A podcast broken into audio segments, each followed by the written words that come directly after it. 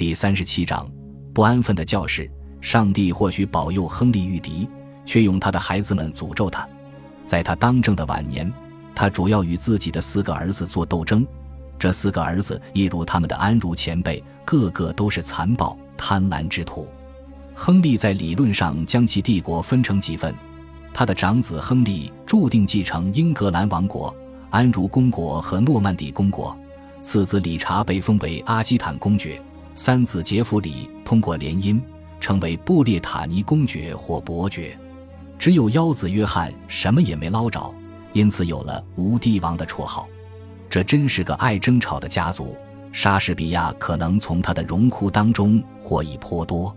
父子失和，兄弟戏强，这出大戏比《李尔王》还要李尔王。兄弟几个只有出于个人私利才能团结一致，自私自利已经深入他们的骨与血。他们只在意自己的面子和权力，为了扩大自己的领地，他们之间大打出手。他们在对方的地盘上兴建城堡，还拒绝国王从中调停。由于王朝政治的癫痫症发作，两位兄长决定起兵反对父亲。在这次颠覆性行动中，他们得到了母亲的协助和支持，而她早已出于现实目的，同丈夫分道扬镳了。当国王率兵进发到幼王亨利的大本营利摩日时，对方箭如雨下。不过，国王的军队还是取得了胜利。由于担心自己被俘，幼王亨利从城里逃走。他在自己的领地上四处游荡，几乎孤立无援。在此期间，他罹患痢疾，不幸殒命了。幼王亨利缺少乃父的决心和能力。他虽被视为完美的王子。彬彬有礼，温文尔雅，但他很可能会是一个令人失望的国王。他似乎具备治国之才，但前提条件是他不能当国王。他死于一千一百八十三年夏天，他至死也没有与父亲和解。现在，老亨利的四子只剩下三个了。如今，理查成为长子，应当由他来继承王位。作为回报。亨利要求他把阿基坦公爵的头衔让给约翰王子，但理查坚守自然权利原则，不肯相让。他从宫廷中逃走，返回阿基坦。国王建议约翰招募一支兵马讨伐兄长，但约翰没有自己的人马，他只好与三哥杰弗里联盟。后者在布列塔尼拥有一支强大的雇佣军，兄弟两人合伙讨伐二哥，但是。除了在小规模的战斗中获得一些自吹自擂的胜利外，他们几乎一无所获。在亨利看来，他的帝国已经处于风雨飘摇之中，他有可能会因为这些自相残杀的战争而解体。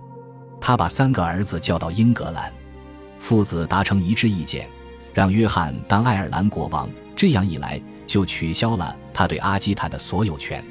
理查返回阿基坦公国。但他并没有因为这场表面上的胜利而安分下来。目前看来，国王已经决定颠倒长幼顺序，将英格兰和诺曼底交给杰弗里。这些盎格鲁诺曼领地正好与杰弗里的封地布列塔尼连成一片。这份新版的领土示意图看起来干净利索，但不久它就失效了。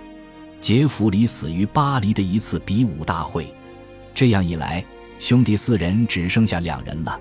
在19世纪浪漫派的史学家笔下，理查和约翰分别被称为狮心王理查和邪恶的约翰王。实际上，兄弟两人差别不大，他们都是贪婪、傲慢之辈。除了搜刮钱财之外，他们对英格兰王国没有什么兴趣。亨利把儿子们一晾就是五年，他主要的办法是不立王储。但是，随着他年事增高，立储一事变得愈发重要。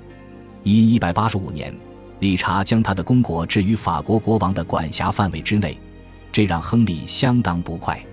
后来，理查、英王亨利和法国国王等利益相关方举行会议，提出继承权问题。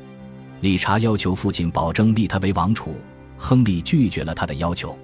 理查说：“那好，我只能把以前看似不可思议的东西变成现实了。”他解下佩剑，跪在法王面前。为了诺曼底和阿基坦，他向法王宣誓效忠。换句话说，他这是在变相否认父亲对安茹帝国大片领土的主权。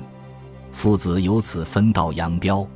现在回头看这件事，亨利不大可能取消长子继承权，因为如果他这样做，就严重破坏了中世纪的法定继承原则。但是理查也拿不准父亲的心思，他性子太急，下手又猛，公开宣战，父子兵戎相见。他在法国北部各个城镇和城堡征战不休。一一百八十九年夏天。气候炎热，英格兰国王病倒了，战争形势不利于他。谁愿意帮助老迈的英格兰国王去对付一个年轻的王子和法国国王呢？亨利被迫讲和，他承诺立理查为王储。当他按照仪式亲吻儿子以示和平之意时，按照理查的说法，亨利向他耳语：“愿上帝在我向你复仇之后宽恕我。”但是亨利已行将就木。他被人用担架抬到了西农，这个地方位于卢瓦尔河的谷地中。他命人拿来一份向理查宣誓效忠的人物名单，排在首位的就是约翰。他扭过头，面朝墙壁，不愿意听人念下去。显然，他最后的遗言是丢人啊！被征服的国王真是丢人呐！但死者的遗言通常是道德家伪造的。亨利被安葬在丰特夫罗修道院的教堂里。